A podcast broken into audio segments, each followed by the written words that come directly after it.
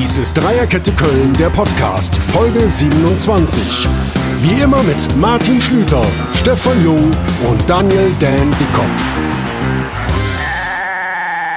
Dreierkette Köln, Folge Nummer 27 und mal wieder eine andere Folge, weil ich sitze mit dem Cocky in unserem wunderschönen Studio hier zu zweit. Stefan ist zugeschaltet, noch in Quarantäne und Dan ist die letzten Tage in der Reha. Ich fange mal in die weite Runde an. Hey Stefan, hörst du mich? Ich höre dich, lieber Martin, aus der Isolation heraus. Guten Morgen oder Hallo zusammen. Hast du gerade Hello gesagt eben? Hello, habe ich gesagt. so. Fünf Tage Karneval vorbei, du sitzt nicht hier, da kann ich mal völlig äh, böse werden. Nein. Wenn habe ich Hello okay. gesagt. Wir können es mal nachholen. Wenn ich Hello gesagt habe, möchte ich aus der Dreierkette freiwillig ausscheiden. Ja. Können wir gleich testen. Stefan, aber wie geht es dir? Erzähl, du hast eine Woche Quarantäne hinter dir fast, ne? Ja, ist richtig. Also äh, Symptome waren erstmalig Son äh, Rosenmontagabends zu spüren, nachdem meine Frau am Karneval Samstag ja schon positiv war, ja. Äh, war es ja zu erwarten, dass es irgendwie aufgrund der räumlichen Nähe trotz äh, interner Trennung hier etc. nicht äh, zu vermeiden war. Äh, nee, also da Dienstagmittag wurde es dann echt ein bisschen übler. Wenn ich sage übler, meine ich jetzt im Vergleich zu vielen, vielen anderen schlimmen Fällen, die wir äh, gehört haben oder die wir kennengelernt haben, sicherlich immer noch äh, absolut völlig okay. Es war halt, äh, ich sag jetzt mal, vergleichbar mit einem schweren grippalen Infekt. Also drei, vier Tage waren schon richtig kacke. Ja. Und jetzt seit Samstagmittag geht es langsam aufwärts. Bin jetzt auch heute tatsächlich zum ersten Mal wieder auf. Also, dass ich hier so ein bisschen im Haus unterwegs bin und ja. Ist gut für den Kreislauf, hat meine Mutter früher mal gesagt bei sowas. Ja, genau, ja, ja, deine Mama ist ja nun Ärztin. Weiß Eben, die weiß, genau, ja. ist so. Stefan, aber dann grundsätzlich, sag ich mal, wenn es kein Corona gäbe, eigentlich wie immer nach Karneval bei dir, oder? Du bist wahrscheinlich immer krank, so wie du feierst. Äh, ich bin hier ein bisschen kompromittiert. Äh, ja, ja, im Endeffekt, äh, das, nein, ich habe es auch meiner Frau gesagt. Also gäbe es tatsächlich dieses äh, blöde Virus nicht, dann wäre es eigentlich tatsächlich fast wie immer. das ähm, meinte ich, ja. ja. Ja, ja, du hast recht. Okay, sehr gut. Dan, du, wir hören Vögelgezwitscher. Wir haben keinen hier im Raum. Der Stefan, glaube ich, auch nicht in seinem trockenen Steuerbüro, wie ich mir das vorstelle. Wie er sitzt da vor lauter Wimpeln der CDU und was auch immer. Aber, lieber Dan, ich höre die Vögelein. Bist du im Grünen? FC-Bettwäsche. FC-Bettwäsche, sehr gut. Ja, hi. Hi, bist du draußen an der frischen Luft? Hört man das richtig? Ich bin draußen in der Sonne, im Wind und in der Sonne, ja. Sehr gut. Und wie geht es dir die letzten Tage in der Reha? Schaffst du es noch? Geht es noch oder langsam sehr nervig? Es, ich habe ich hab, äh, von, vom Kopf her sowas von die Nase voll, mhm. aber es war sehr gut und äh, ich habe ja auch verlängert und das war auch die richtige Entscheidung und freue mich jetzt auf Mittwoch. Da geht's nach Köln. Mittwoch geht's nach Köln. Zu Fuß nach Köln, ja, gefühlt ja. wahrscheinlich. Ja, ein bisschen weit. ähm, und dann bist du aber nächsten Montag am Start, um schon mal die Vorfreude bei mir zu steigern. Ist das möglich, dass du wieder bei ich uns dabei die, bist? Die, die große Hoffnung. Man weiß ja in diesen Zeiten nie, was so alles passiert, aber ja. wenn ja. nichts Verrücktes passiert, bin ich da. Ja. Toll. Toi, toi, toi. Wir drücken alle Daumen und freuen uns wirklich sehr. Da trinken wir ein Bier, oder? Cocky nickt mir zu. Darf, wir können jetzt schon anfangen. Ich darf, ich, ich darf nicht. Ich bin äh, man, man ist nach einem Schlaganfall, soll man lange Zeit nichts trinken. Okay, dann ist das sehr unsensibel von mir ja. der Vorschlag. Aber wir werden das mit dir, also wenn es wieder möglich ist, auf jeden Fall gemeinsam zelebrieren. Das kriegen wir hin. Sehr gerne, ja. Ähm, und musikalisch stellen aus Neugierde, wann meinst du, könntest du so langsam wieder einsteigen in deinen Hauptberuf? Ich meine, Dreikette Köln ist der Hauptberuf, aber... Ich bin da sehr vorsichtig, aber ich peile so was äh, Ende April ungefähr an. Das heißt, es wird Proben geben. Ich muss gucken, dass ich ein bisschen Fitness noch kriege. Die zwei Stunden auf der Bühne ähm, sind ja auch körperlich durchaus anstrengend. Mhm. Man steht und singt und äh, das muss ich alles so ein bisschen noch mit ausgedehnten Spaziergängen und äh, ein bisschen Nordic Walking, muss ich da ein bisschen Kraft noch aufbauen, aber ich hoffe, dass ich Ende April wieder kann. Toi, toi, toi. Aber Dan, Dan, dürfen, dürfen wir und auch deine Fans dir ein Versprechen abbringen, dass du es nicht übertreiben wirst? Das verspreche ich. Da habe ich auch viele mahnende Stimmen schon ja. in meinem Umfeld. Das werde ich auf jeden Fall nicht riskieren, weil ich ja noch langfristig auch gerne Musik machen möchte. Insofern ja, eben, eben drum. Gut, danke. Sehr gut. Das wollte ich hören. Und ich glaube, das Wetter wird dein Freund. Wir kriegen, glaube ich, ein paradiesisch gutes Frühjahr. Kündigt sich schon ein bisschen an mit Sonnenschein. Dann ist das vielleicht auch einfacher, mit Nordic Walking und vielen Gängen gesund wieder in das normale Leben zurückzukehren, ne, Dan? Ja, das ist der Plan. Exakt, Sehr gut. Ja. Ihr Lieben, wir haben Krieg in Europa, das werden wir auch hier nicht ausschließen können als Thema. Dafür ist es viel zu präsent und glaube ich auch trifft es Seele, Herz und Nieren, was auch immer. Werden wir darauf eingehen, aber ich bitte euch, wäre es okay, wenn wir trotzdem mit dem profanen Thema 1. FC Köln anfangen. Das ist der Sinn dieses Podcasts. Wir sind trotzdem FC-Fans, haben gestern mitgefiebert. Und wäre es in Ordnung, wenn wir erstmal das Spiel analysieren, Jungs? Ist das okay? Absolut. Okay. Sehr gut. Ja, ja. Stefan, du wirst es geschaut haben. Ich, wir, sonst haben wir immer unseren Flachs und unser Gespräch schon bevor der Podcast losgeht. Ich weiß noch nichts. Wie hast du es gesehen? Wie fühlst du dich? Bist du sehr enttäuscht? Äh, wie fandst du Hoffenheim? Und, und, und, und. Also ich, ich fand es mal wieder ein Spiel mit sehr hoher Intensität. Mhm. Äh, es war ein, ein durchaus, wie ich finde, sehr gutes Bundesligaspiel. Ähm, und ich muss tatsächlich konstatieren, in meinen Augen, dass wir nicht unverdient schlussendlich mit leeren Händen da stehen. Mhm. Also das, ein Punkt wäre in meinen Augen sehr glücklich gewesen, aber äh, wir können jetzt nicht sagen, dass wir unverdient verloren hätten anhand der hochkarätigen Chancen. Die Hoffenheimer waren wirklich sehr stark, gerade die ersten 30 Minuten, sie da abgerissen haben. Also was, was äh, Bebu da für, für Chancen äh, versäbelt hat, das ist ja schon, schon sehr krass gewesen. Also von daher, äh, ja, schade, aber als das 1-0 dann fiel, war äh, für mich fast die Hoffnung tatsächlich schon durch, oh, es windet im Westerwald, äh, war die Hoffnung für mich tatsächlich schon auch ähm, fast durch, dass ich dachte, okay, das, das wird jetzt echt ganz, ganz schwierig und ja. Mhm. Und dein Fazit, Dan, hast du das Spiel auch komplett gesehen? Kann ich denke, ja, ne? Ich habe es auch, ich habe auch komplett gesehen. Ich würde dem Stefan äh, schweren Herzens komplett zustimmen. ich auch. Echt schweren Herzens. Also, ähm, der David, der David Raum von Hoffenheim, der hat gesagt, ja. es war ein geiler, ekliger Sieg und ich würde ihm widersprechen und sagen, es war ein ungeiler, ekliger, äh, ungeile, eklige Niederlage. Aber es war verdient, war sehr intensiv und ich finde auch, dass ähm, ja, dass man da wirklich auch ähm, wieder äh, Steffen Baumgart das auch analysiert hat, man kann da erhobenen Hauptes rausgehen. Das war ähm, äh, sehr ähm, engagiert auch von Köln und äh, Chancen waren da. Es hätte tatsächlich auch ohne ihn ausgehen können. Aber wenn ich an den Kopfball, an den Pfosten denke von Bebu, der war dermaßen frei, so eine geile Flanke, ja. das hätte das 2-0 sein müssen. Also das, äh, insofern war das auf jeden Fall nicht unverdient. Ja, ich muss euch zustimmen als Live-Zuschauer ähm, komplett, Stefan und Dan haben es schon gesagt, Hoffenheim war sehr, sehr stabil, sehr stark. Ähm, fand ich auch einen Ticken zwingender besser, hatten auch insgesamt die fetteren Chancen. Dan hat es ja gerade beschrieben, diesen Einkopfball. Auch sonst, äh, Schwäbe, glaube ich, zwei, dreimal überragend gehalten. Ähm, ich hatte schon ein bisschen Skepsis. Äh, ich, ich sitze ja in W7, wo man gestern sogar Reihe 1, äh, beim Warmachen war vor uns der David Raum drei, vier Meter entfernt, hat so 20, 25 Flanken äh, zum Warmachen geschlagen. Alle kamen an und alle wurden ja. verwandelt. da habe ich nur schon zu meinem oh, Sohn gesagt, okay. Halleluja, ähm, da ist schon viel Qualität dabei. Also hinter uns saß Janik Rodenkirch, ein guter Freund, der auch sehr hoch Fußball spielt, sagt auch nur, uiuiui, das ist schon echt hier sehr, sehr, sehr viel Qualität. Und das haben sie auch rübergebracht. Ich fand den FC auch wahrlich nicht schlecht. Ich fand schon auch ähnlich wie die Spiele gegen Freiburg und Frankfurt, die wir gewonnen haben. Aber Hoffenheim ist einfach einen Ticken besser als die beiden anderen. Ne? Man sieht es in der Tabelle. Ja. Und das war schon echt eine sehr starke Leistung. Ja. Also ja, also ich denke, man muss jetzt tatsächlich auch, also erstmal wieder gucken, wo, wo kommen wir, wie gesagt, her. Ne? Mhm. Ewiges Thema, das sich durch die, die Saison natürlich zieht. Wir sind sehr euphorisiert, zu Recht natürlich auch. Aber im Endeffekt, also da, da oben die Big Four, will ich sie jetzt mal nennen, ne? wir Steuerrechte auch von den großen Gesellschaften reden, äh, da ist eine Liga für sich und Platz fünf äh, also da sehe ich uns tatsächlich jetzt bei weitem auch noch nicht. Das wäre auch mhm. sehr vermessen. Also ich denke jetzt wirklich, man, man sollte sich so langsam darauf konzentrieren. Also wenn, wenn wir einen einstelligen Tabellenplatz halten können, wäre das schon eine Riesensache. Ja, ja also äh, so alleine jetzt schon die, die Überlegung, ne? man, natürlich schielst du auf das, was vielleicht noch erreichbar ist, wenn man sich die Tabelle anschaut. Also Platz 7 ist, ist natürlich noch da, weil Union Berlin hat ja, glaube ich, 37 Punkte, wir haben 36. Also 7 würde ja dann für Europa unser beliebtes Thema erreichen, ähm, wenn entweder Leipzig oder Freiburg den Pott holen. Mhm. So, äh, aber alleine schon, ne, weißt du, die, diese Denke, du musst darauf hoffen, dass eventuell Leipzig einen Titel gewinnt, da kann ich auch schon kotzen. Ne? Diese Denke will ich auch nicht. das ist ganz, ganz schwierig im Moment. Äh.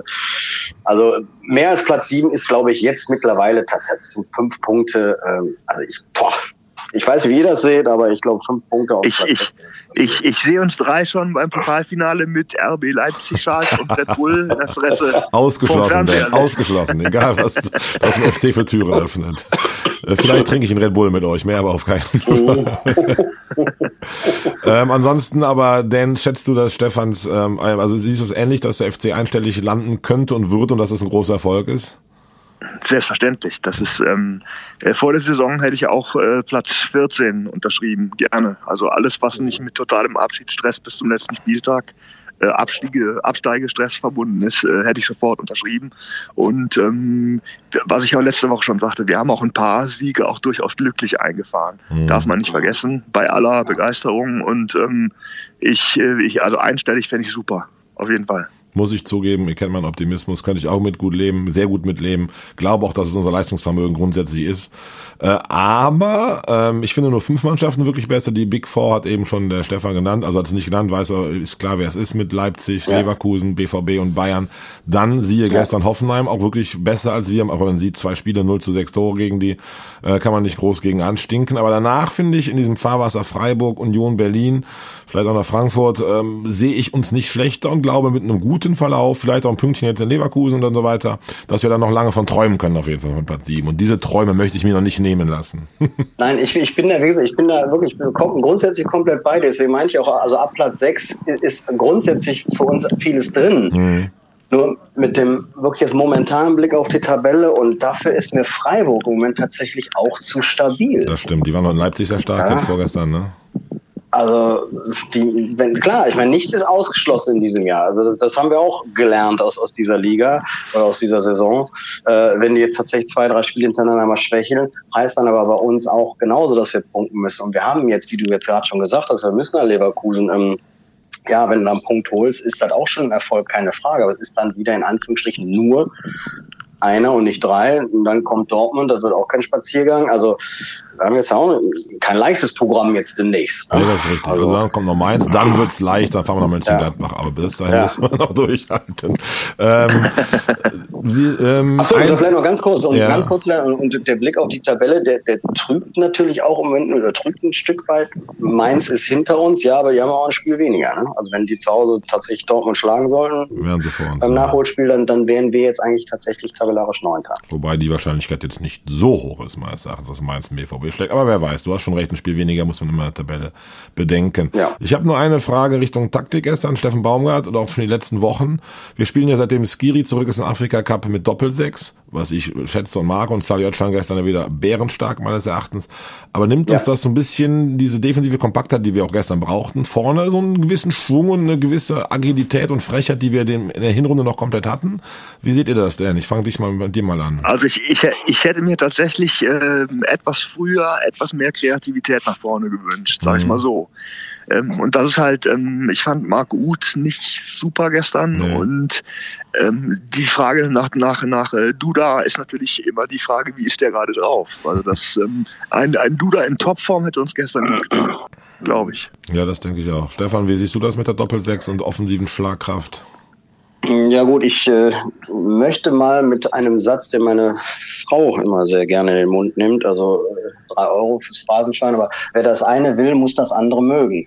äh, ja, also will heißen, ne, also wenn ich tatsächlich hinten etwas defensiver und kompakter stehen will, dann wird das zulasten einer offensiven Schlagkraft sicherlich gehen. Also ganz ehrlich, äh, wenn es da gestern ratzfatz blöd läuft und du bist auf einmal 0-3, 0-4 hinten, es hätte sich niemand tatsächlich beschweren können.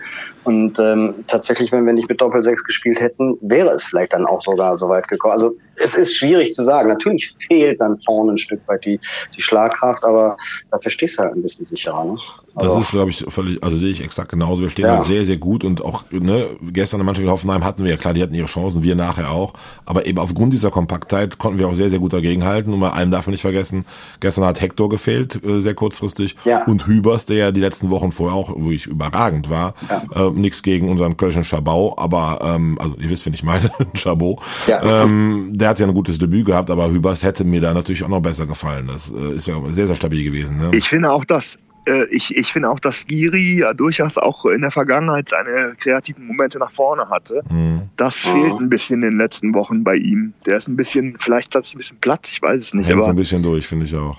die offensiven Impulse waren nicht so stark von ihm, fand ich. Ja, da, da möchte ich aber nur kurz einhaken, dass äh, unser Freund Skiri gestern mal eben wieder 13,47 Kilometer abgerissen hat. Ja, also äh, Spitze das widerspricht aber meiner These nicht. Das ja, widerspricht meiner These nicht. Ja, aber wenn du sagst, ein bisschen platt, finde ich, dann, dann äh, Ja gut, das stimmt. Ja. Dann, dann wird er wahrscheinlich auch nicht so. Also ich glaube, er ist, er tritt eben, das ist das, also da stimme ich dir komplett zu, eben offensiv nicht mehr so sehr in Erscheinung, aber er hat schon seinen, seinen Dienst da verrichtet. Ähm, also 79 Prozent Passquote, 50 Prozent Zweikampfquote. Ja, es, gibt ja, es gibt auch den schönen Begriff, er wirkt ein bisschen überspielt. das finde ich auch, ja. ja. Vielleicht war er aber auch tatsächlich in der Form seines Lebens die schwierig wieder zu erreichen ist. Ne? Dass er einfach mal eine so, so Phase hatte und dass er jetzt vielleicht wieder auf dem Niveau spielt, das er vielleicht eigentlich hat. Plus, man muss ja bedenken, er war dann länger verletzt, ja. dann war er beim Afrika Cup 0,0 Pause gehabt, also die Verletzungspause, ne? aber das ist ja kein, wo der Körper sich richtig regeneriert. Und ich glaube ja. auch, dieses überspielt und so ein bisschen nicht ganz auf der Höhe, wobei er ist ja trotzdem gut und stabil dabei. Ne? Also er ist ja ein wichtiger Faktor, damit nicht nur dieses Laufen, Stefan, was du richtig anbringst, sondern auch dieses Stehen, dieses Grätschen, dieses immer wieder da ja. sein, das macht ja viel, viel aus. Und ich glaube, er und Özcan sind den Hoffenheim gestern schon Kurier auf den Sack gegangen und das haben wir auch gebraucht, um diese Kompaktheit zu haben. Ne? Richtig, ganz genau. Stefan, ein Wort noch zu meinem Freund Sally Özcan gestern. Stefan, was hast du denn dazu? Sensationell, ne, überragend. richtig gut, ne? Wirklich überragend. Ja. Ich habe also, meine Frau saß gestern tatsächlich im Wohnzimmer dann. Ich hätte sie fast schon wieder des Raumes verwiesen, weil das oft, also ich bin ja so ein, so ein leicht abergläubischer Hoshi. ähm, es, meistens geht's nicht gut mit ihr. Ne? Sie dachte mir, ich habe eigentlich an einer Klatsche. Ich sage, okay, ich lese dann einfach nur. Aber ich habe es ihr gestern schon gesagt, ich sag, weißt du, morgen wird der Martin mich wieder piesacken. ähm, ich sag's dir jetzt schon im Vorfeld, ja, also Özcan grandios gestern wieder. Also der hat sich wirklich derart gemacht. Äh, Chapeau. Wird da einer für, für äh, Nationalmannschaft sein können? Was meint ihr da, Dan? Ist das schon soweit? Also ich, ich ähm, noch nicht ganz, aber wenn die Entwicklung so weitergeht, dann denke ich das schon. Ich fand die Zweikampfführung sensationell. Der ist immer so haarscharf an der Grenze, wo es abgepfiffen werden könnte. Aber es wird halt meistens nicht abgepfiffen und, und äh, diese, diese Robustheit einfach den Körper reinstellen, das äh, fand, ich gestern auch fantastisch. Also ja, viel Ballgewinne. Ich habe eine neugierige Frage an euch beiden als Fernsehzuschauer. Wie kam die Stimmung rüber? War die wie immer? War es laut? War es fröhlich? Oder wie habt ihr es empfunden? Ich hatte den Sound nicht so furchtbar laut, deswegen kann ich das nicht beurteilen. Okay. Ich hatte ihn schon laut, äh, nur, nur also ich habe das tatsächlich auch gedacht. Das kam mir sehr ruhig vor, deswegen wäre das eigentlich meine Frage an dich dann auch gewesen. Wie war es denn nur vor Ort?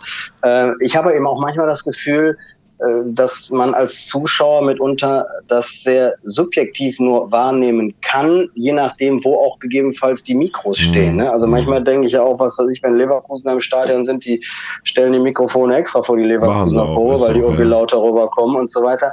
Deswegen weiß ich halt nicht, wie es tatsächlich vor Ort war. Also mir kam es sehr ruhig vor, ja. Ja, das ist also. Also ich hätte mir bei 37,5 mehr, mehr, mehr Stimmung gewünscht. Ja, also kam im Stadion auch exakt so rüber, also eben nicht rüber, es war total gedämpfte Stimmung. Ich weiß nicht, ob das vielleicht auch mit dem Krieg zusammenhängt, das wäre auch ein sehr nachvollziehbarer Grund. Äh, ich persönlich glaube allerdings auch, dass das gestern, ein, das klingt nicht, soll nicht arrogant klingen, ein merkwürdiges Publikum war. Viele, die, glaube ich, Tageskarten bekommen hatten, die Leute, die nicht regelmäßig ins Stadion gehen. Äh, ihr kennt meinen Ausdruck Event-Ottos, äh, Fanpraktikanten, mhm. es ging so ein bisschen in diese Richtung. Also ich habe sehr viele Menschen gesehen, die da Insta-Stories während des Spiels gemacht haben und da kriege ich ja schon das kalte Kotzen. Äh, und die irgendwie Bildchen hatten. Hinter uns saßen zwei junge Herren, die hatten für jeden Spieler irgendein äh, Plakat dabei, wo sie gehofft, ins Fernsehen zu kommen und so. Also ähm, ich habe denen immer gesagt, Freunde, jetzt besser Ruhe, sonst äh, werdet ihr das Spiel nicht zu Ende gucken.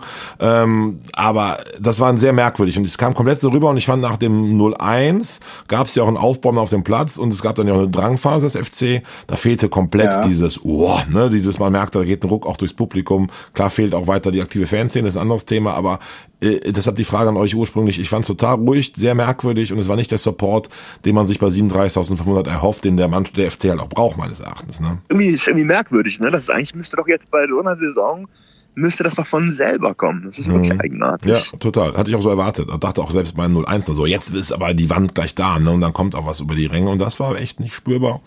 Komisch, werden wir beobachten. Ich denke, in zwei Wochen mit voller Kapelle gegen BVB wird die Stimmung dann auch nochmal anders sein. Hoffe ich zumindest sehr. Ja, ich denke einfach, dass tatsächlich so die, die besten Supporter einfach alle in, in Quarantäne waren. die haben alle Karneval gefeiert.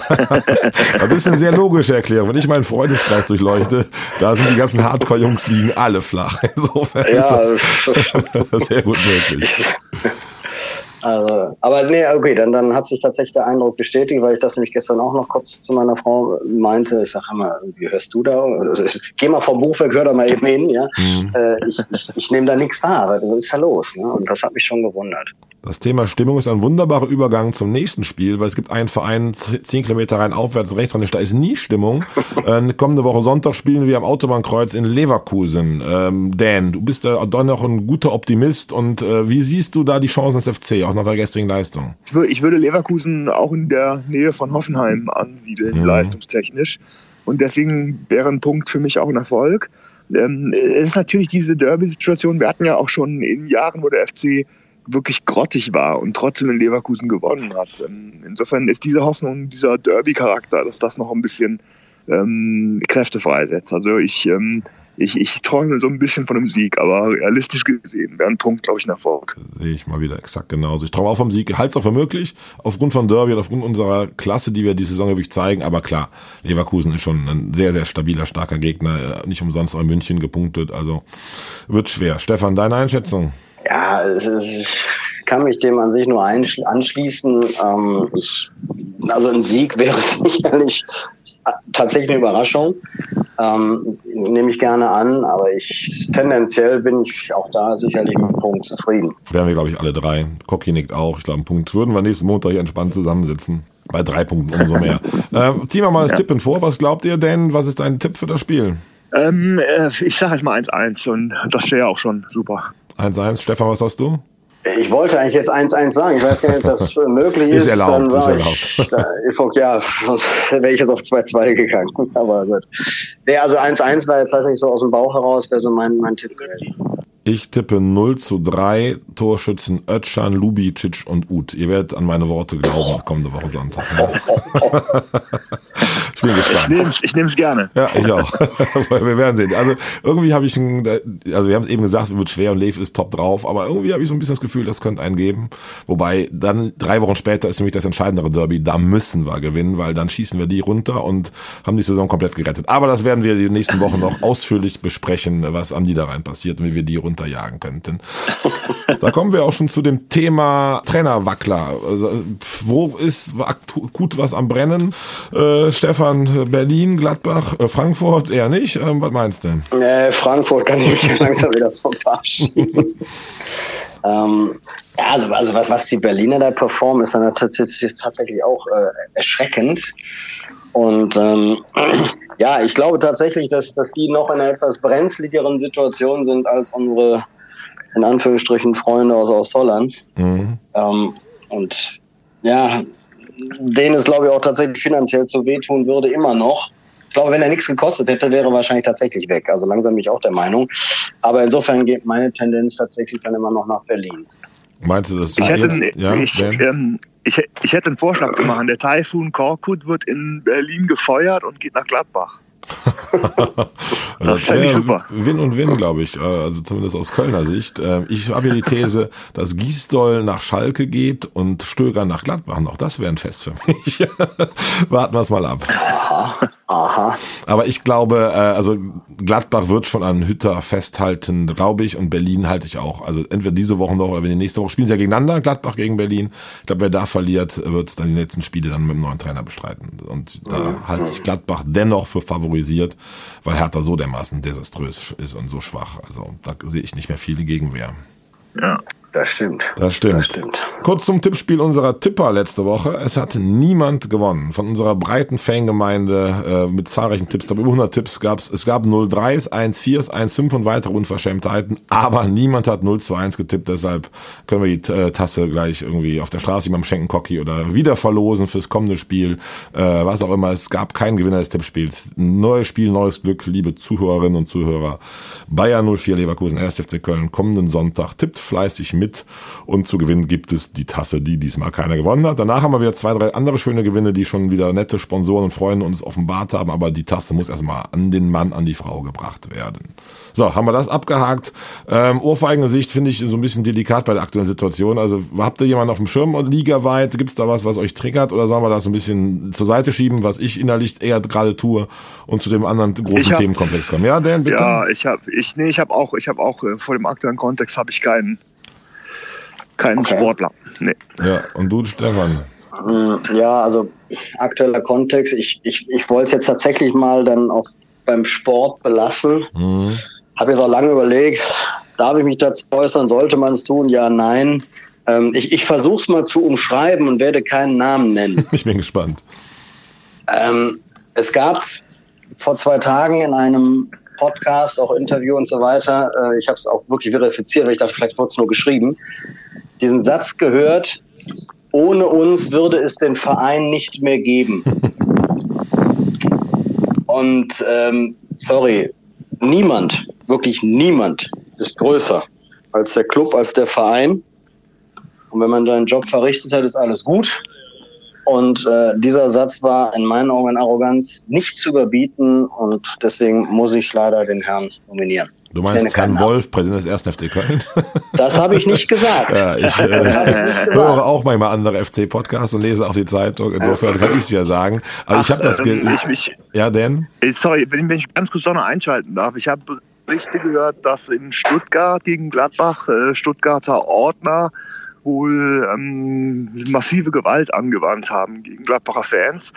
Und das kann man doch im aktuellen Kontext sagen. Ähm, wenn das wirklich stimmt, die Berichte, ähm, dann ist einmal grundsätzlich zu sagen, das ist ja im Prinzip im Kleinen ist es ja nichts anderes als, als äh, Gewalt, als das, was eben auch Krieg ist. Und äh, Menschen, die im Jahr 2022 immer noch glauben, dass Gewalt in irgendeiner Situation, in irgendeiner Form eine Lösung darstellen könnte, sind einfach wirklich aus der Zeit gefallen. Und äh, die wären dann das verbale Ohrfeigengesicht der Woche, weil es ist ja nicht, nicht für ganz ernst zu nehmen mit der Ohrfeige. Aber nee, das, äh, das äh, Gewalt, Gewalt im Kleinen ja. ist halt ist halt Krieg im Kleinen. Und äh, das muss man einfach auch verurteilen. Also wenn du die Zeit hast, guck dir mal bei YouTube die Bilder davon an, die Bilder von den Ordnern und den Gladbacher Fans. Ja. Ich gebe zu, bitte, liebe Zuhörerinnen und Zuhörer, vergesst das schnell wieder. Als ich das zunächst die Überschrift las, hatte ich so einen Hauch von Schadenfreude in mir, so von wegen Gladbach-Fans und haha, ich nehme das wieder zurück, aber ich habe ja manchmal böse Gedanken, habe dann aber mich damit beschäftigt und dann bei YouTube die Videos gesehen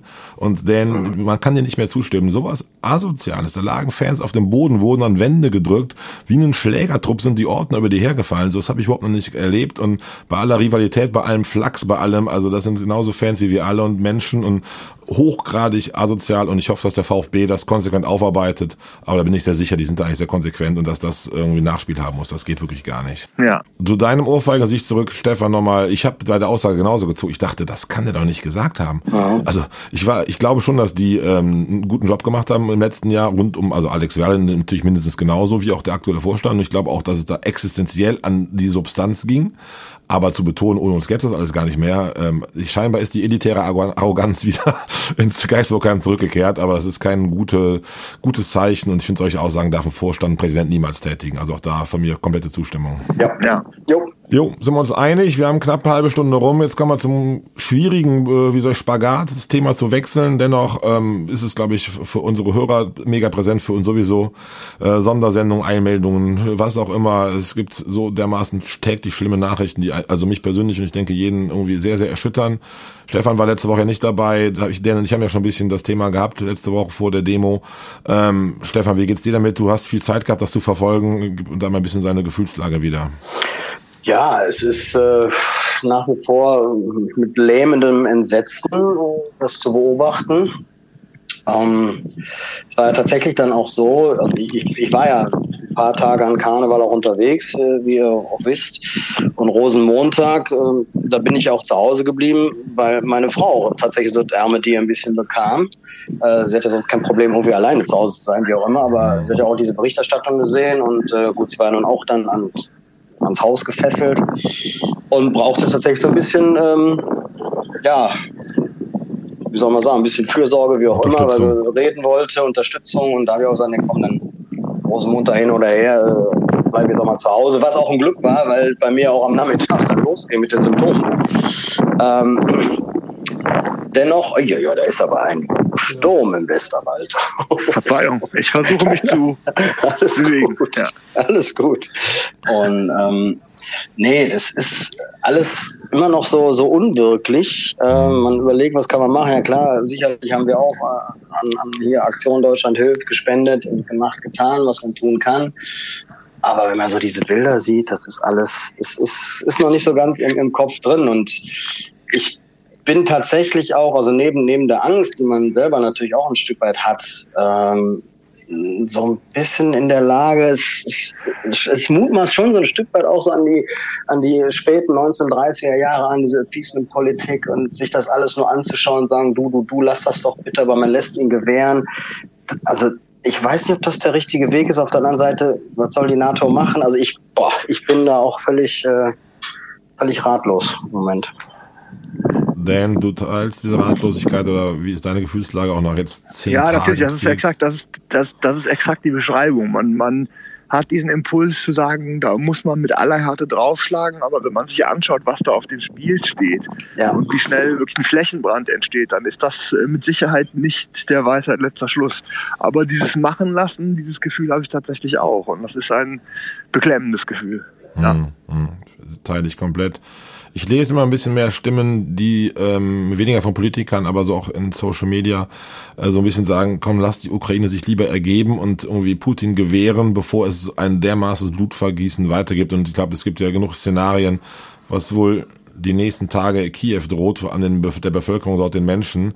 Teilt ihr diesen pazifistischen Ansatz zu sagen, komm, lieber ergeben, lieber irgendwie die Waffen niederstrecken, oder Stefan, oder was meinst du dazu? Naja, aber, aber das, das ist ja jetzt genau das, was, was Chamberlain im 38 auf der Konferenz in München gesagt hat. Er hat gesagt, komm, lass, lass Hitler doch äh, die, die Tschechoslowakei einkassieren, lass ja anschließen, ist doch egal. Äh, ne? Danach gibt er ja Ruhe. Mhm. So, Hauptsache, wir haben keinen Krieg, Hauptsache, es herrscht Frieden. Und, und das ist jetzt genau das Ding, wenn wir sagen, ach komm, lassen sich doch die Ukraine ein. Also erstens mal, sie wollen das ja gar nicht. Ne? Also für mich ist das auch ein Verrat an den Ukrainer, ehrlich gesagt, die sich für, für den Westen, für, für einen demokratischen Rechtsstaat geöffnet haben. Und mhm. äh, auf der anderen Seite, ja, wer sagt uns denn, dass der, dieser verrückte Otto, äh, dass das alles ist?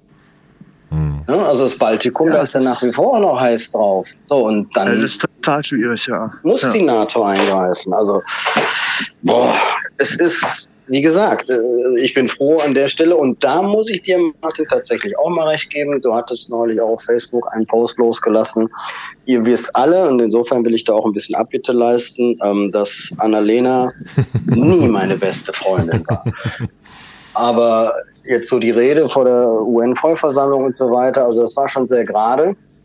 Das hat mich schon beeindruckt, gar keine Frage. Mhm man muss halt gucken, also jetzt, jetzt kommt das kleinere Aber, ne, das sind alles vorbereitete Geschichten, aber auch das musst du erstmal bringen, um Gottes Willen. Wie gesagt, deswegen will ich das jetzt nicht in Abrede stellen. Äh, wie sie jetzt spontan und so weiter reagieren bei den Gesprächen, das, das, das weiß ich jetzt nicht. Aber das war schon großes Kino und das, das äh, fand ich schon ganz in Ordnung, wie, wie, wie wir da zumindest aus vertreten werden. Ich bin ja auch froh, dass, und dass, dass wir einen Bundeskanzler doch tatsächlich haben, der sich auch auf einmal ein Stück weit geäußert hat. Also äh, das stimmt mich dann schon auch mal wieder ein bisschen froh. Mhm. Ich war ein bisschen irritiert äh, über die Haltung Israels am Anfang. Muss ich auch, kann, darf man vielleicht auch mal kurz ansprechen. Mhm. Ich weiß, dass das Israel sicherlich auch durchaus von Russland abhängig ist, wegen Syrien etc. pp. Aber ich finde auch Israel hat eine historische Verantwortung. Und ähm, ja, da wäre mir auch ein, ein, klares Wort aus Israel, äh, hätte ich also auch als sehr hilfreich empfunden.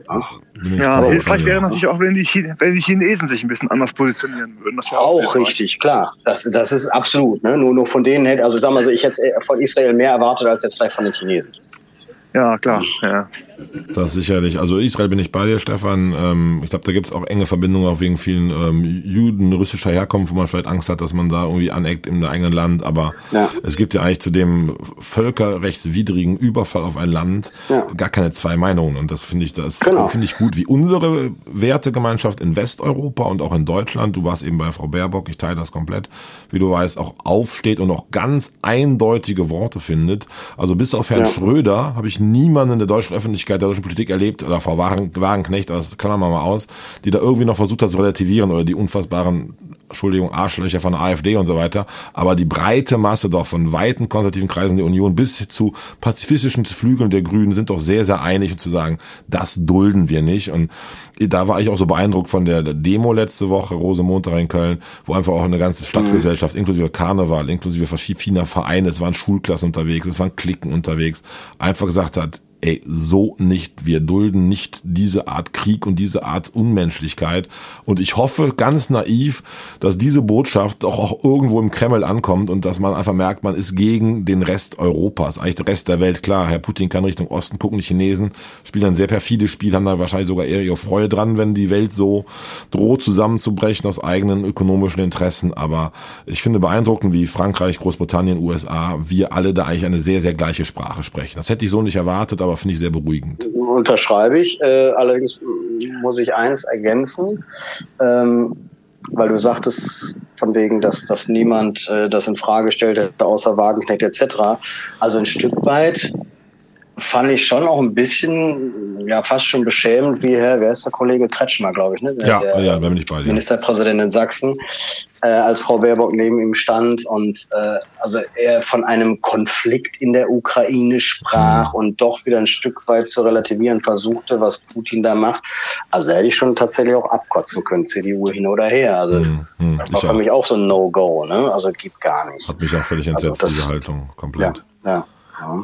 Dan, ich, ja, ich, finde, ja. ich, ich, ich, ich, muss nochmal, dieser, dieser, diese ganze Argumentation vom Kreml auch, dass man die Ukraine entnazifizieren muss. Diese, ja, ja. diese, diese Verwendung von Vergleichen in die Nazizeit, die wir auch mit der Corona-Geschichte hatten, das ist eine Geschichte, da ist was sprachlich bei uns eingerissen auf der ganzen Welt, wo auch der lieber Trump seinen Anteil dran hatte, was wirklich ähm, auch, auch, auch Werteskalen verschoben hat. Und äh, da ist einfach äh, für mich einfach das Gefühl, ein geschichtliches Bewusstsein und normal wirklich die Geschichte auch sich vor Augen führen, was in der Nazizeit passiert ist, würde sehr, sehr helfen, äh, dass man nicht so leichtfertig und teilweise auch bösartig solche Begriffe benutzt. Und das ist wirklich beschämend. Und ähm, ja, spätestens da ist halt dieser, diese Befürchtung, auch real, dass der Putin wirklich ein bisschen verrückt geworden ist, also dass der mhm. wirklich einen Schraube locker hat. Und das ist natürlich kein, kein beruhigender Gedanke, keine beruhigende Vorstellung. Nee, war ich Also die, diese, diese Thesen gibt's ja tatsächlich schon, ne? Also dass da irgendetwas, er scheint ja auch eine Krankheit zu haben also er ist ja sehr aufgedunsen, ist ja irgendwie voller Cortison und so weiter. Niemand weiß ja genau, es ist jetzt doch Krebs oder es ist irgendwas anderes. Und äh, jemand meinte schon, das sind wohl irgendwelche medikamentösen Dinge, die gegebenenfalls auch seinen Geisteszustand eventuell nachhaltig beeinträchtigt haben könnten. Äh, also da, da, das macht das Ganze jetzt eben umso gefährlicher und erst recht, wenn er vielleicht sogar todkrank sein sollte. Hm. Denn dann ist es ihm erst recht scheißegal, was danach passieren wird. Und das beunruhigt mich auch noch umso mehr. Ne? Also ja. Man muss, glaube ich, nur die Fernsehbilder sich anschauen. Er sieht ja wirklich, das meine ich gar nicht abwertend, also nicht normal aus. Sowohl der Blick als auch die Körpersprache, du sagst eben auch dieses Aufgedunsen. Ja. Also das ist ja. irgendeine Art Krankheit oder Defekt oder was auch immer, ist ja, ja fast greifbar, auch wenn man ein paar tausend Kilometer entfernt ist. Das macht mir mit die größte Sorge. Ähm, ganz persönliche Frage an euch beiden. Ich weiß nicht, ob es so persönlich ist, wenn viele Leute zuhören. Habt ihr jeweils konkret Angst um Zukunft, um unser Land, um Europa, um vor Krieg? Stefan, zuerst an dich. Also ich versuche es tatsächlich gerade ein Stück weit zu verdrängen. Also ich, ich bemühe mich dann möglichst von irgendwelchen klar denkenden Militärstrategen irgendwie was zu lesen, so nach dem Motto, also der berüchtigte rote Knopf, äh, so weit wird es vermutlich tatsächlich dann nicht kommen, weil jeder weiß, was dann ist. Und das ist halt nur dasjenige, was ich gerade eben meinte. Wenn Putin der Oberbefehlshaber ist und er sagt, drück den roten Knopf, weil ich bin sowieso in einem halben Jahr tot, dann ist es mir auch egal. Also da, ja, doch, davor habe ich tatsächlich ein bisschen Schiss. Ja. Mhm. Und du denn? Ja, es geht mir auch so ähnlich. Ich habe äh, grundsätzlich halt ein sehr optimistisches Gemüt und glaube auch an, an die Vernunft der Menschen, die eben doch auch noch was zu sagen haben, jenseits von Putin. Ähm, aber ähm, dass ich jetzt komplett unbesorgt bin, das äh, wäre gelogen.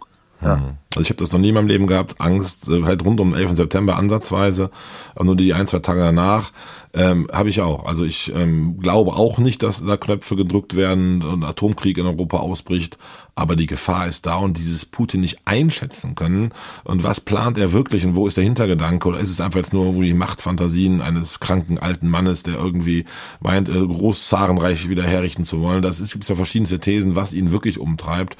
Macht mir auch Angst und ähm, ja, da komme ich darauf zurück. Ich bin gerade sehr froh, in eine westliche Wertegemeinschaft eingebunden zu sein mit NATO, mit EU, wo ich schon das Gefühl habe, dass die Welt da in weiten Teilen zusammensteht. Das ist ein Unterschied zum Zweiten Weltkrieg. Da mussten die Alliierte, brauchten Jahre zusammenzufinden, um eine Allianz zu bilden. Äh, nur so weit darf es nicht kommen. Also das äh, wäre ja wirklich mit Atomkrieg in Europa, äh, ja, kann man gar nicht aussprechen, was Gott das für verheerende Folgen ja. hätte. Ne? Also ganz, ganz schlimm. Und ähm, ja, klar. das ist ja. auch so ein bisschen meine letzte Ansatz, was ich halt wirklich nicht verstehe, weil ich auch mal ein bisschen so, ähm, selbst wenn man das sportlich sehen will, oder was weiß ich, Putin wird ja verlieren. Also egal was kommt, also in seiner Welt wird er die Ukraine erobern, aber das wird im Zweifel mit seinem Tod oder dem Untergang seines Regimes enden, egal was er noch treibt. Und äh, das finde ich auch so ein bisschen dieser Fatalismus, der das mit sich bringen könnte, auch irgendwie echt erschütternd und sehr, sehr erschreckend auf jeden Fall. Ja. Ja, es, es hat eben irgendwie ein Stück weit was von diesem Islamismus, ne, wo man immer dachte, oder wo man sich vielleicht ein Stück weit äh, danach in Anführungsstrichen sehnte. Ach, was war das doch vielleicht früher beruhigend im Kalten Krieg? Mhm. Ja, da hat sie zwar den Ostblock, den Westblock, aber da waren klar denkende, rational denkende Typen, die wussten genau, wenn wir jetzt einen Knopf drücken, dann, dann ist es im Arsch. Also halten wir uns diesbezüglich zurück. Mhm. Während irgendein durchgeknallter Islamist letztendlich sich irgendwo auf dem Marktplatz in der Luft jagt, also da, da kommt es ja nicht mit irgendwelchen rationalen Gedanken an. So, aber mittlerweile sind wir so weit, dass du genau das, was du jetzt sagtest, du weißt ja nicht, was in, was in Putins Kopf vorgeht. Der, der ist ja genauso verrückt. Mhm. Ja, und, und, ja. und das ist halt wirklich das, was Angst macht. Ne? Weil, weil, weil du genau, also du, du, diese ganzen Gespräche von dieses, äh, das war ja wie niemand hat die Absicht, eine Mauer zu errichten. Na, natürlich werde ich nicht in die Ukraine einmarschieren. Ja, und die, die ganzen Geheimdienste schon von wegen, ja, die Truppen aufrauschen, das wird passieren dann und dann und nee, nicht während Olympia, kurz danach. Es ist ja alles eingetroffen. Komplett, ganz schlimm. Ja. Und ähm, ja, wenn der sich jetzt an den Tisch setzt und irgendwelche Angebote macht, dann weißt du nicht, ob das morgen auch noch gilt. Nee, nee, das und ist das, das Schlimme. Ist, Man kann ihm gar nicht trauen, auch nichts Verbindliches, nee. ne? Wenn genau, man jetzt sagen ja. würde, okay, er kriegt jetzt einen Teil, also schlimm das ist für die Menschen dort, rund im, im Donbass, um Donetsk, die Gegend, wird irgendwie annektiert und man findet politische Lösungen, die völker, völkerrechtswidrig sind, die aber vielleicht den Krieg beenden würden. Aber das ja. ist ja, also geht's ja gar nicht in die Richtung, dass das ihm reicht. Ne? Was will er danach? Was kommt jetzt? Und das finde ich das, das schlimme Gefühl dabei. So hat eben auch schon Stefan Baltikum, also selbst, glaube ich, Länder wie Polen und so weiter, da muss man schon sehr große ja. Angst haben, dass er da irgendwie völlig irr meint, die Weltordnung, zumindest in einem großrussischen Reich, Reich irgendwie herzustellen, was natürlich fatale Folgen für uns alle hätte. Ne? Ja, exakt. Ja, schlimm, schlimm. Wir haben da viel Konsens. Ich danke euch beiden ausführlich. Mir tut das doch wirklich gut, der Austausch mit zwei derart klugen, reflektierten Menschen, die irgendwie das auch einfach mal äh, zu sprechen macht. Macht das ja auch viel im Freundes- und Familienkreis. Aber ich glaube, was wirklich wichtig ist und meine Botschaft vielleicht auch für die Hörer so ein bisschen sein muss, äh, lasst uns zusammenstehen, lasst uns im Kleinen unsere Welt erhalten, lasst uns trotzdem versuchen, fröhlich Alter zu machen. Der ganz profane, doofe Satz, das Leben geht weiter, ist trotzdem was dran. Und irgendwie hoffen, dass äh, die Welt wieder irgendwie zur Ruhe kommt. Aber ich glaube, das wird noch einige Monate dauern und mit viel, viel Blutvergießen leider verbunden sein. Ja, das fürchte ich auch, ja. Ja, ja also ich glaube auch nicht, dass das über kurz oder lang jetzt hier, beziehungsweise nicht über kurz beendet sein wird. Also ich glaube, mhm. das wird sich noch ein Stück weit ziehen. Ja. Glaube ich auch. Ja, fürchte ich auch. Ja. Mhm. Ihr lieben zwei, lieber Cocky, ja, Dan, wolltest du was sagen? Nee, das nee, war ich, ich, also, also, also, okay, also, ich, ja. ich, war es tatsächlich Stefan, gerade kurz, ja. äh, weil ich mich vielleicht auch das einfach mal in die Runde gefragt, wie, wie ihr das dann tatsächlich seht. Ähm, wie ist das jetzt, wenn man zum Beispiel mal rausgeht oder die Tage, die man jetzt auch, ne, dann Altweiber, Altweiber sag ich schon, Weiber Fastnacht fing es ja an, äh, man ist vielleicht doch trotzdem noch ein, zwei Tage feiern gegangen. Also ich habe so gut, also ich war ja auch zwei Tage dann noch unterwegs, habe nichts gepostet, weil man denkt, ja, jetzt muss man sich schämen, weil da ein Krieg ausgebrochen ist und so weiter, darf man fröhlich sein. Ähm, wie seht ihr das? Also mein, mein persönlicher Job, wenn ich jetzt gesund wäre, würde ich Konzerte machen, ich würde äh, versuchen, die Leute zu unterhalten, weil mhm. ähm, es bringt doch nicht, sich jetzt ähm, äh, den ganzen Tag weinend in der Ecke zu sitzen. Das ist, ähm, wir, wir müssen uns auch gegenseitig ein bisschen aufrichten. Das ist, äh, das halte ich schon für wichtig und äh, Lebensfreude ähm, gehört dazu. Der Karneval hat auch immer als Ventil gedient in äh, schweren Zeiten. Und ähm, mhm. das habe ich letzte Woche schon gesagt, das zu verurteilen, ist, da fängt schon die Spaltung an. Dieses, ja. das Verhalten von anderen Menschen, die sich anders benehmen, direkt zu verurteilen, als das ist nicht tragbar leben und leben lassen. Das ist mein Credo, einfach. Mhm. Ja. ja, also ich, ich, sehe es tatsächlich genauso. Nur man, man hört ja auch diese Meinung oder liest sie zum Teil, sondern wie könnt ihr nur und jetzt hier irgendwie lustige Bilder posten oder irgendwas, da ist doch Krieg in Europa und. Ja, ja. Stefan, ich finde das ganz wichtig, dass man das noch macht. Dan hat schon gut ausgeführt. Ich finde, jeder für sich, wir sind eh drei, wie soll ich sagen, froh Natur auch in unseren beruflichen Feldern und Freundeskreisen. Ähm, es ist ganz wichtig, dass die Künstler weiter Musik machen, dass dass die Kneipen offen sind, dass die Clubs wieder aufmachen. Jeder muss sich selber, glaube ich, wissen, welches Maß des Feierns er gerade richtig findet. Ähm, aber oh. ich habe mich gestern auch über den FC-Sieg unbändig gefreut und hätte auch gesungen und äh, meine Mitstreiter um mich herum umarmt, hätte auch für ein paar Minuten, ein paar Stunden den Krieg wahrscheinlich sogar vergessen. Und da sage ja. ich auch, ich finde das gesund. Das braucht die menschliche Seele auch. Und äh, man darf das bitte nicht runterspülen und nicht minimieren und auch nicht irgendwie so abtun. Ist doch egal, ist ja irgendwie nicht, betrifft uns nicht, was eh Quatsch ist. Aber ich finde, der Alltag sollte schon irgendwie auch fröhlich, optimistisch, positiv. Und wenn es das Wetter ist, was mich zumindest gerade tierisch aufbaut, ähm, ja. ähm, einfach trotzdem genießen können. Ich bin jetzt viel Fahrrad gefahren und vielleicht auch Sachen, für, wo man weiß, das tut einem selber gut, tut der Seele gut, tut dem Körper gut. Und ähm, so müssen wir da irgendwie auch als Menschen durchkommen. Und trotzdem finde ich, darf man auch mal ein Bier zu viel trinken. Durfte man auch fast Lorven feiern und äh, werden wir bei einem Sieg in Leverkusen nächste Woche uns hier anstrahlen. Also ich euch auf jeden Fall. Ja, ich finde auch, ich, im Prinzip ist es ja auch so, wer, wer sich im stillen Kämmerlein einschließen möchte, der kann das ja tun. Mhm. Es feiert ja keiner in dessen Wohnung Karneval. Also jeder so, wie er es für sich richtig findet. Ja, total.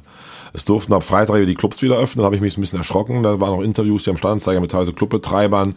Äh, gut, jeder muss es für sich wissen und da gibt es auch nicht richtig oder falsch. Aber da haben viele gesagt, naja, wir tun es noch schwer damit, jetzt wieder tanzen und feiern, eher noch nicht nochmal, jeder seine eigene Meinung, sein Hausrecht. Ich denke aber, es ist wichtig, die Clubs aufzumachen. Gibt den Menschen was Positives. Lasst sie hier fröhlich tanzen. Lasst auch das Leben weitergehen. Ich glaube sogar auch die Menschen in der Ukraine sind froh über all die Empathie, über all die Demonstrationen, aber die würden auch wollen, dass wir äh, das Leben bejahen und eben nicht irgendwie äh, in den Stellenkellerlein nur weinen gehen. Das halte ich für keine guten, gute Aussage. Ja, mhm. sehe ich auch so. Ja. Ne, dann bin ich ja beruhigt, dass ich nicht alleine so denke. Ja. Das ist doch gut. Ihr Lieben, wir schließen, glaube ich, ab, haben jetzt knapp 15 Minuten rum, eine normale Podcast-Zeit. Vielen, vielen Dank für eure Geduld. Also Dan gerade draußen sitzend, entschuldige mich bei den Hörern ein bisschen für die Tonqualität. Der Cocky hat hier ja, als Perfektionist drei, vier Mal äh, böse geguckt, aber konnte keiner was für. Ich bin absolut der Meinung, dass es gut war, das so durchzuziehen. Ich kenne viele unserer Hörer, die auch sagen, bitte, bitte macht weiter, die auch wissen, dass wir heute nicht hier räumlich zusammenkommen können. Äh, ich danke euch ausdrücklich für das tolle Gespräch, für den schönen Podcast und ähm, macht's gut, komm gut durch die Woche und Dan, ich glaube, Dom wird am Mittwoch sehr strahlen, wenn du wieder in Köln bist. Ich freue mich sehr drauf. Ich freue mich drauf. Äh, ich möchte schließen mit den Worten, das schönste Mädchen vom Westerwald ist 72 Jahre. Näheres folgt nächsten Montag. Details. Lieber Stefan, hast du auch noch so ein schönes Schlusswort für uns? Nee, nee, ich, tatsächlich nicht. Äh, ich musste gerade nur sehr schmunzeln bei mir auch jetzt. Jetzt habe ich den ganzen Tag wieder den Ohrwurm. Danke, Dan. Bitteschön, sehr gerne. Ich hoffe, unsere Hörer werden auch diesen Ohrwurm haben. Schönes Lied der Höhner. Liebe Grüße an alle, an euch beide und an unsere die weitere Runde. Und ich freue mich auf nächste Woche. Auswärtssieg in Leverkusen. Dito. Ich auch. Jo. Ja, alles klar. War Dankeschön. schön mit euch, Jungs. Bis bald. Ciao, ciao. Ciao. Das war Dreierkette Köln, der Podcast von Fans für Fans, powered by Megajack. Die nächste Folge steht wie immer ab Montag 15.30 Uhr in allen Streaming-Portalen für euch bereit. Spannende Hintergrundinfos, Videos und den Dreierkette-Blog findet ihr unter www.dreierketteköln.de. Dreierkette Köln, der Podcast wird produziert von Christian Koch im W-Tonstudio Köln.